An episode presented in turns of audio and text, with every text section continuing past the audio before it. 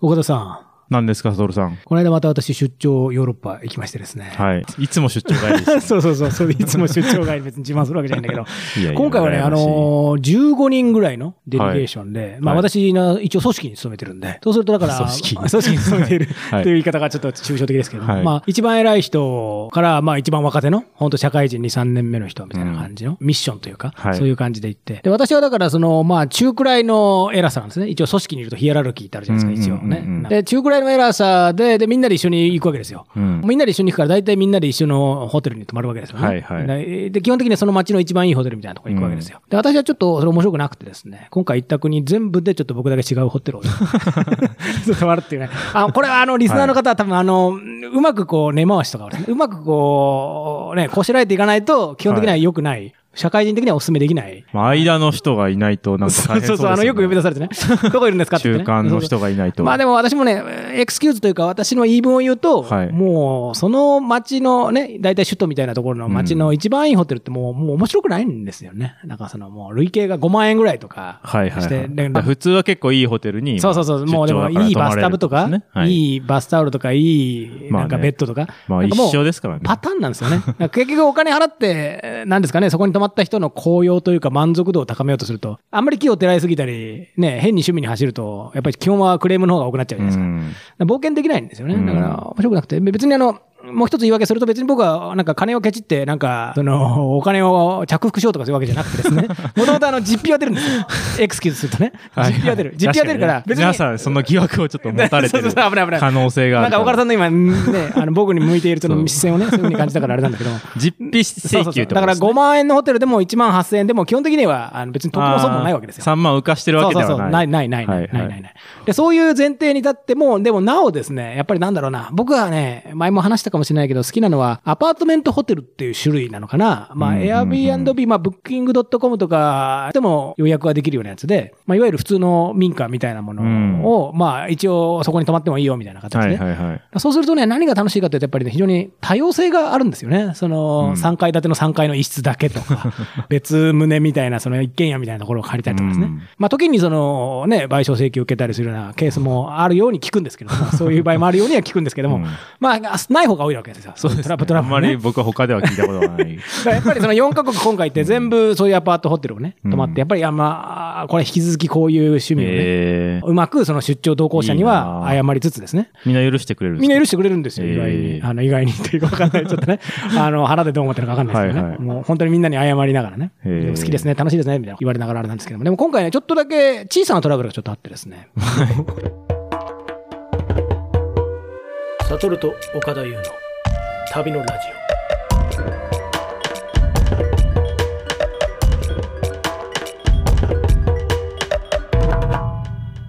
オ。これは私、昔からアパートホテル好きなんですよ。こういったらもう十何年前ぐらいからずっとやっぱり、はいはい。プライベートの旅行でも、その出張でも、アパートホテル好きなんですけども、多分これはコロナのね、コロナ禍が明けてからのトレンドだと思うんですけれども、ことにね、こう、レセプション受付ってあるじゃないですか、普通のホテルでも、はいはいもうちょっとしたそのカジュアルのところでも。うんそれが全くないところが多いんですよ。つまへり、ーチェックインとかいう概念は、その部屋に入ることをもってチェックインだやって、はいはい。それまでに何らその人を介さないんですよ。はいはいはい。あああ、じゃあどうす非対ん面のでそうそうそうそう。じゃあどうすんのって言って、近代的なところは、そのドアコードみたいなのがあって、まあうんうんうん4桁とか5桁とかね、はいはい普通のマンションのあれみたいなは感いじで。はいはい。で、それが直前に教えられるんですよはいはいは。いそのブッキングドットコムだったらそこのメッセンジャーとかでね。はいはいはいある場合にはその G メールとかでこうはいねはい。そういうのがあったりするケースとかもあって、だから、本当になんかその、人を介在しないで、まあ、前もお話しした別のテーマで無人化うんみたいな文脈も多分あるんでしょうけど、なんかそれすらないケースが今回あってですね、一つがですね、本当にその、普通のただのアパートみたいなところだから、まあその、入り口にその鍵コードみたいなのもないんですよ。だから、その、植木鉢の茂みを探せみたいな指示が、ああ。そ、の、僕そこで泊まったとこはそこはウィーンだったんですけども、はないんかドイツ語でこう指示が来るんですよ。はいはい。で、翻訳ソフトでこう、調べてみると、その住所が与えられて、その住所の、あの、茂みを歩け、みたいなこと指示があって、 ミッションから始まるミッ。ションから始まる。なんか怪しいよ。怪しいでしょね。まずはこれは、なんだろう、日本語なんていうのかな、そいのいっ、すね。日本あ出ゲーム。日本ではあんまないけど、あの、自転車を止める時の鍵の、なんかその、ロックするような、なんか、アーチ状の、うん。成人男性の膝元あたりぐらいの高さのなんかそういうのってあるじゃないですか。イメージできます、なんかその。で、そこら辺に、その、キーロックみたいなのがあるから、その、なんですかね、その、そこにくくりつけられてる、いそのキキーロックがあるから、そのキーロックを探して、それを開けろとか言われて、ほうそのキーロックのアップの写真しかないんですよ。ほうほう結構 難しくて。情報がその限られたそうそう情報でそうなんとかストラッセ、なんとかバンチの、その。チェックインしてみろとそうそうそう。で、こうぐるぐるぐるってやるんだけど、でもそれ開かないんですよ。どうしても開かない。はいはい。で私は結構遠路はるばるね、いろんなところをね、空港から来てきて、ようやく休めると思ったんだけれども、その中でうろうろうろうろ、そのスーツケース持ってですね、はいそのあたりの植 木植木の茂みみたいなところをぐるぐるぐるぐる回って、もう、はいはい鍵をど探うして考えても不審者なわけじゃないですか。うんでもそこで通りすがりのおじさんみたいなのがいて、あ、お前あれ黄色く探してんだろうとか、ここだよとか言 ってね。なんでおっさんしてんの多分だけどね、だからしそういう。全然セキュリティ甘いです。そう不親不親切なその案内に慣れてるんですよ。だからそのあー分かんなくなってる旅行者の人を何回も見かけてるから。でありがとうとか言って行くんだけど、でもどうしても開かないんですよ、その番号。どうしても開かないから助けてくれって。おーはいしょでも電全然あのメッセージしても連絡はい返信来ないから、まあ電話して。うんでも電話もドイツ語だから結構苦しいんですけど。うんうんうんでなんとか、だから、でその黄色くじゃないんだって結論言うと、その、まため全然別の違う黄色ックを見つでけたもそれ同じ型番なんですよ。後でちょっと写真をお見せしますけ ど。同じ、同じ、そ同じその黄え色く。何部屋かあってってことですか多分そういうことなんでしょうね。だおーからそれ見つけられようがないじゃないですか。 厳しくて。で、どんだけクレームしてもその人来てくれないんですよ、やっぱりね。はいはい。その人多も分う別の職業を持ってるとか多分。うんだからある種の投資みたいな感じで。なるほどね本当に空き室をね。はいはいやってるかはいらね部屋自体はとても良かったんだけど、結構チェックインで苦労したっていうのはね。 あったりとかしてね。なんかそういう味わいチェックインねは、あんまりコロナの前には、行あーって、なんでしょう。ある番地に何時間に行って電話したらその人が来てくれるとかね。やっぱ大家さんが来てくれるとか。少なくとも大家さんがその近くに住んでたりとかしてたんだけど。うんうんうん最近、私がたまたまそういうのを引いてしまったのかわかんないんだけれども、たまたまね、そういう特殊なアパートを。僕も鍵見つかんなかったパターンありましたよ。あ、それは旅行の旅行で。あ、どういうことどういうことあ、イスラエルそ れ。あ、そう。あ本読んだ読んだ。あ、そうか、本に書いてま絨した、毯の裏をめくれとか書いてああったのやつそうそうそう。んちょっとそ話してのください。はい、ボロボロのビルに指定されて、でビルの名前書いてあったんですけど、部屋番号書いてなくて。同じ、私も同じ。それで聞くと答え返ってくるんです。初めから教えてよって ね。初めから教えてよ。で僕なんかレスポンスがもうなかったから、 で、絨毯の下に置いてあるっていう情報だけあったんで、もうそのビルの各部屋の絨毯をひっこうひっくり返して回って、一一個一個、はいはい下から順番に。なかった。なんか、なんかでももうなんか、途中で、それこそ、ち違う住人が出てきて、めちゃめちゃ不審そうなあ、顔で、同じ同じ。だから私もだから親切にその人、おじさん教えてくれたけど、一回軽めに怒られましたよ。お前何やってんだよとか。不審者ですよね。そう、なんかアジア人いやが。俺もめっちゃ不審者だと思いながらも、全部の絨毯をこう、裏返して、裏返して。しかもそれってなんか悪用しようと思ったらなんかね、そういう行動をなんかある意味間接的に指示できちゃうわけじゃないですか。だから麻薬取引じゃないけれども、なんかその時にそういうことをやってる奴が見つけたら、うんそいつを殴れとかいう指示が出てきたらね、そうなっちゃうからそう、あれ危ないなと思って。もう一周目全部の部屋多分15部屋ぐらい見て、 まあなくて、でももう一回ちょっと見てみようかなと思って、うん二周目の途中ででももうおじさんの目が痛くてあー、それは多諦分め入てれ、忘れたってことなの僕かはしらもう逃げました。真相わかんないです。わかんもうない、レスポンスずっとなくて。確かその本の結末はだから別のホテそうルです、別のホテルで。あそれ こそ、その、サドルさんと一緒で、はいあの、せっかく来たなら、いいホテルじゃなくてあー、それちょっとそういうところに泊まりたいなっていうので、うんうん現地との交流とかしたいなと思って行って、うんうんですけど、そこで心折れて、その日めちゃめちゃいいホテル泊まりました。めちゃめちゃふかふかのベッドで。なるほどね、うんでもそれはね、返金はしてもらったそれ返金処理はなんかそのエアビーを通じて。よかったよかった。さすがにね。うんだってそれはおかしいですもんね。そうかそうかそうでか。もそうか、コロナでさらにそういう、そう。で、非そう対いう面がのを俺進文んでるんで句すね言うにも、私は自ら他の人は出張で、 他の人は普通のホテルで 泊まってる中でやってるから、まあチェ文ッ句クイン。そうそうそう。まあ飲みのネタにはなるけれども。うん確かに基本的には文句は言わずね。はいはいあの、甘んじで享受するんですけども。あーで、その前はね、プラハに行ったんですよ。そのはい同じ出張のねはいシリーズでまた。でプラハのやつはね、また別のパターンで、うん。またね、指示がね、その、指示がその、なんかね、その、泊まるアパートメントと、うんその、ここに行けっていうところ、また全然別の住所なんですよ。はいはいはい。で、なんだこれやと思って、その、その住所のとこ行ってみると、なんかスーパーマーケットがあるんですよね。まあ、日本でいうコンビニに近い感じの規模 おーワの。クワクしますで、それどうすればいいんだって言ったら、その、なんか店員に、ある言葉を言えとか言われて。マジで そうそうそう。す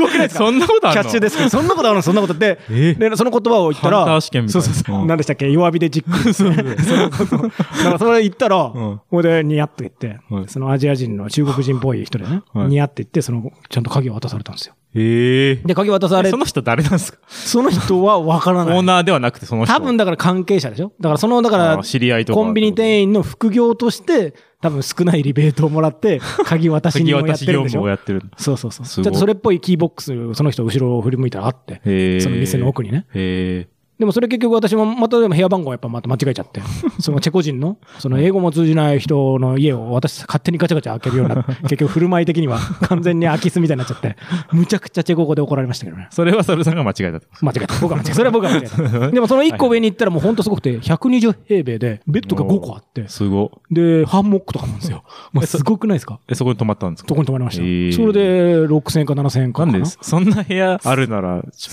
ょっと鍵の、そうそうそうそうでしょお金かけろよってで。もそこは多分だ から、まあチェコってどちらかというとね、ビールとかレストランも割と物価の安めの国なのはいはいはいで、まあそういう相場感なのかもしれないですうねん。つまりだから、1ヶ月マンスリーレントするよりも、まあ2日に一遍埋まっても多分元が取れるってことなんじゃないですかね。えー。なるほどだかね。らそれ、まあそれはそれで面白いなと思いながらですね、でも、チェックアウトをね、朝一の早朝でその仕事行かなくちゃいけないから、うんチェックアウトしようと思ったらその店閉まってるんですよね。だ からチェックアウトができないんですよ。あーチェックだかアらウ その、トをこ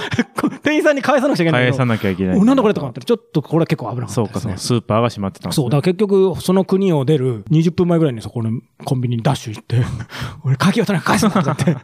から、危なかったですよ。だから、すごいな。そう、だから、そういうことはあんまり考えてなかったみたいだから、アーリーチェックアウトのことは考えてなくて。あそうだあ。から返し方が。そうそうそう。店閉まってんだけど、どうするちゃんと閉めめて返さなきゃいけないんですね。そうそうそう。でそうしないとだっへて、えやっぱりさすがにまずいでしょ。だから、なるほどだから。結構やっぱりそういう、なんかね、いろんな経験があってですね。やっぱりうん面白いな ったね。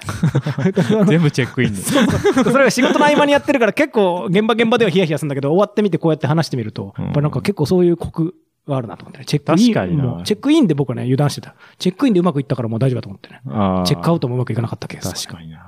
チェックインが難しい宿とかなんか流行るかもしれないですね。 いやいや流行るも何も私今経験 して、わ割とコリコリ、もっ割とことうコリコリですよ。あ脱出ゲームみたいになってうんお店に話しかけるのはでもね、面白いなと思ったんだけど、やっぱりね、あいのろんな変な茂みみたいなところに勝手にね、おで、しかもその、その番号って4桁だから、はい結構セキュリティこう言っちゃうんだけど、結構怪しいですよね、あれね。まあそうですよね。だって4桁って言ったらね、わかんないけど、うんそれなりの時間かけたらだって開いちゃうわけだからね。そうですね。でも、あ、でもそうか、でもそれで結局それは何の鍵かわかんないから、結局いいの か。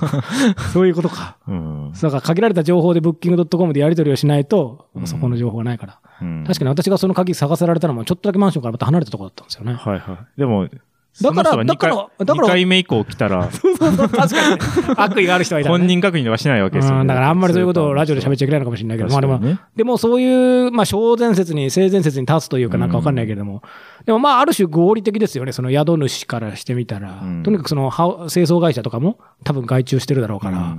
そうすると、まあ確かにこれね、不動産投資じゃないけれども、なんか割とまあ儲かるビジネスなのかなと思ってね。はいはでそこも確かにリ、ウィーンってね、便利な街だから、多少ね、離れてても路面電車とかすぐ行けちゃうし、まあ立地も最高なんですよ。うんで確かに、その普通にプライベートに対してコスパというかなんというか、うん。全然やっぱりこのアパート泊まった方がいいんですよね。はいはいはいそう。で、コーヒーとかね、コーヒーメーカーとかもあるし、うん食洗機とかもあるし、なるほどね洗濯機とかもあるし、じそゃうあ部屋に入れさえすればめちゃ入めれちゃさえ快適すればいいんですよ。ってそうそうそうだからね、あの、ビジネス出張でね、無理にやる必要はないと思うんだけども、アパートメントホテルやっぱり引き続き、この奥深さを追求していきたいなってね、ことですね。うん。思いますね。なるほどうんっていう話だったんですはいよね。はい。そう。いいなうん。そういうとこ泊まりたいなそういうことまでやっぱり分かって結きた。構日本のなんかあの、貸し会議室とかだと、まあ堂々とこう、キーケースみたいなのが南京錠についてて、あーそのロック番号で開けたりとかするんですけど、そうなんでやっすぱか。あ、そういう結構パターンとしてありますねえー知らない知らない。やっぱまあ海外だと取られちゃうんだろうな、そうすると。んんんうんなるほどね。なまあでも同じ、セキュリティとしてはまあ似てますよね。だからそうですの何ね。桁うでん。なるほどね。なるほどね。そうか、貸し会議室の方は私経験がほとんどないな。貸し会議室結構使うんで、うんそそういうののもパだタかーン多いら、し、なんか、なんでしょう、なんか、ブラックジャックじゃないけど、なんか、モグリみたいな貸し会議室とかあったりするんですか潜りみたいわかんな。ないけど、 わかんないけど、だから、ああー、でも、うんまあ確かに、本当は多分許可が必要なんだけど、うんうんオーナーとかの。いるんじゃないでますあ多分、看板とかもなんもなくて、ただ鍵だけが置いてあ って、やってでるしょとことかは、まあうん怪しいですね。なちるゃほどんと言ってないんじゃないかっていううん。あーあれ、何許可出さなくちゃいけないのあ、でもそうか、サブリースみたいになっちゃうから。そうそうそうそう。あれか多分賃貸とかだったらね。なるほどね。そうで、この間、そうだ思い出した、あのね、石川さんが撮ってくださった、あの、柏でしたっけあーあれも、いいいあれは、モグリじゃなくて、堂々たる公民館じゃないけど、市のサービスでしたっけ確か、そうですよね、なんかね、確か。あれ、そうでしたっけあれ忘れ ちゃっあた。そこもちょっと怪しくなかったあ、でいやダメダメだ。そしたら僕らはそれを使 って、もう、あれこ公共の電波も流しちゃってるから。あれ、なんか、柏市かなんかの、なんかレンタルサービスで、なんか、一応市に住んでない人も使える2時間1500円ぐらいのサービスじゃなかったでしたっけあれ忘れすちゃね。っ普た。通にね、なんか、あの、インスタベースかなんかで撮ったやつですね。うん、あ、そうなんだ。あれちょっと待って、あんまりちょっと、この話はやめた方がいいの か。でもなんか面白くてね、お手洗いとかもあって、なんかとにかく監視カメラとかが回ってるから、あ、鍵がなかったんです思い出した。あそこはね。はいはい、あの会議室、鍵がなくて、ずっと開いてるんですよ。えええだだからもう、その鍵を開けたりする、さっき僕が、おおなんか話が繋がってきた。 その僕がトラブったようは、ない鍵の応答すらもう省略してるわけなんですよね。なるほどね。だからもう、そこの不動産としての価値だけに全振りしてて、うんでも激烈に安かったですよね、確か。安かったですね。 2時間で金額は1500円とか2000円とか。そんぐらいだった気がしまですすよもうね。管理しててそんうですそうもそんねう。だじゃあ勝手 に、じゃあ入れちゃうんじゃないのって私やっぱりね、悪意ある形で僕も想像するとうん、ちゃんと張り紙があって、ずっと監視カメラで、うんなんかもう見てって、で、その映像もなんかずっと録画してるから、なんか悪いことしても即バレで、なんかむっちゃお金取るよお前みたいなこと書いてあるんですよはいねはいはい。で、ゴミも、あの、基本持ち帰りで、ゴミとか汚したりしたら、それもカメラに映ってるから、うんめっちゃお金取るぞ、お前みたいカメラねな。また同じ、そのリフレインのよう に、お金取るよ、お金取るよ、みたいなのがあって。はいはいはいでもそれはそれで、ああ、まあありかなと思ってね。うんびっくりするじゃないですか。だってね、全部空いてる、ね。そうですね。全開なんですよ、最初かはいら。はいはでも部屋の中から綺麗でしたよね。だか綺麗ら、でしたねああいううん研修とか勉強会とか、自習室とか、まさに会議でもいいし、そういう使い道考えると、だから、ああいうのい。もありかなと思って、まあねね鍵なんていらなかった。そうそう、鍵なんていらなかったって、 なんか根源的な、なんかね、古代のあれに戻っていくような感じもあるけれど、うん鍵が最初からないアパートはちょっと難しいかもしれないけれどもね、ほら、うんそういうのがあるんだなと思ってね。だからやっぱりチェックイン、チェックアウトっていうのは、意外にまだイノベーションのね、余地が残されてるんじゃないかと思ってね、一番楽しい部分かもしれそなうい。そうそう。もし一かした番ら楽しい。 まあね、うまくいくのが前提なんだけど、ちょっとまたそこで引っかかりが出てくるねう。んなんかね、日常的な行為に引っかかりを作っていくっていうのが旅っていうふうに定義をするとですね、確かに。他の土地で、チェックアウトがむずいも焦りますね、確かチに。ェックア出ウれト、ないそうそうそう、僕、チェチェコの教帰れない僕、それ初めてだった、初めてだった。 チェックアウトができないってなかなかないじゃないですか。で、鍵持ったまま別の国に行っても厳しいから、やっぱりね。逆に適当に絨毯の下にね、最後しまいますとか、うん本当そう考えたんですけど、なんかそういうこともあったりするから、ちょっとね、そういう、引き続きちょっと、あの、仕事とはいえ、やっぱりしっかりこのアパートメントホテル泊まって ですね、あの、あの、本当に偉い人との出張だったから結構ね、ヒヤヒヤしたんですけどね、なんとか、あの、なりましたんで、あの皆様も ね、ぜひあの、組織の中での立ち振る舞いには気をつけながら、もし、こんなチェックイン、こんなチェックアウトってね、うん面白いご経験がありましたら、リスナーの方、あの、こんなチェックイン、こんなチェックアウトコーナーまであうのん寄せいただい実て、際にあったってことですよね。実際にあった、そうそう空想を言ってもしょうがないでしょ。 実際にあった話ベースでね、実際の話はいあの、無理に失敗談じゃなくてもいいんで、あのはいおもこれ面白かったなってのがあったらね、教えてくださおい。便りに。はい。はい。ありがとうござあいりがとまうございす。ます。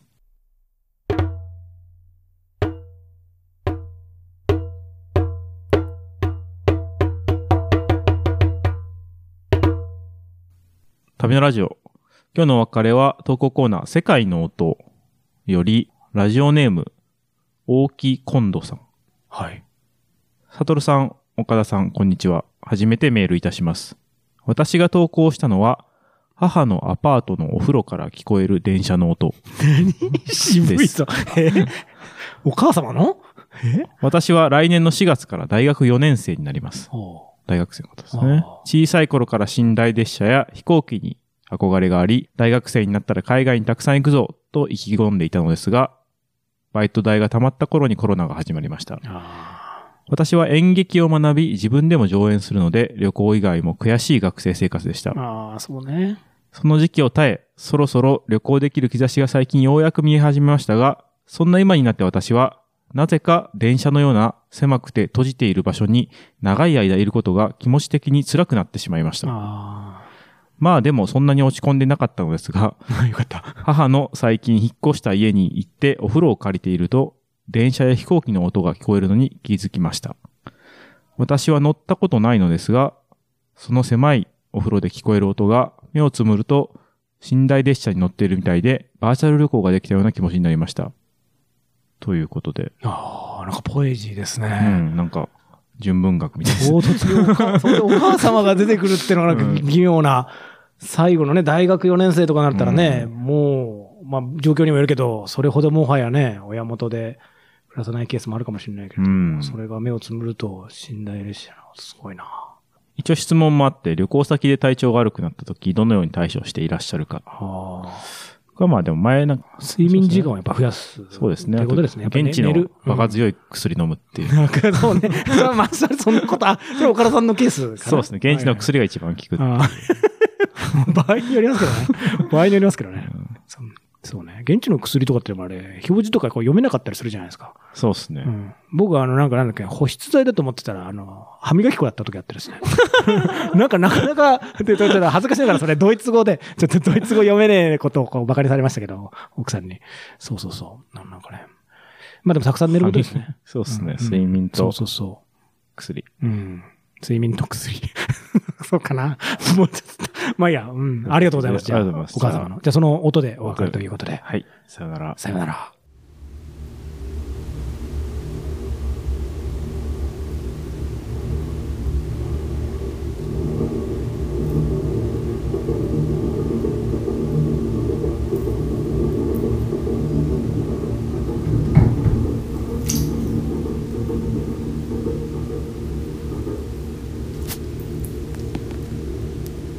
もういいっすね。 風呂場の感じがちょっと出てます。こもった感じな。うん。あるよな。あれだな、ちょっと話しちゃうと、あれだな、中目黒の孔明線っていうはい。露天風呂のあるサウナ付きの銭湯って知ってます知らないおで風呂す。屋さん、中目黒から近いところで僕好きなんですけども、あそこも露天風呂が、あの、施設に1個しかなくて、だから今日は男湯が露天風呂、女湯が露天風呂って露天風呂行くと、そこはあの、まさに中目黒の、あれ何線かな日比谷線かなんかの、日比谷線ですかうん、ね。ガードに近いから、うん。風呂入りながらガタンガタンと音がするんだよね。おーあれ、で、もちろんあの外から見えないようにちゃんと隠されてるから音だけ聞こえてくるんで、はいはい。あれはなんか旅情がありますね。風呂で聞く電車の音。風呂で聞く電車の音っていうのはねその音あるあるみたいなのある今それをふと思い出しま した。ということで、この大木今度さんはどちらお住まいかわかりませんが、うん中目黒の孔明線は今週のおすすめ銭湯でした。 違うコーナーになってるはい。ありがとうございます。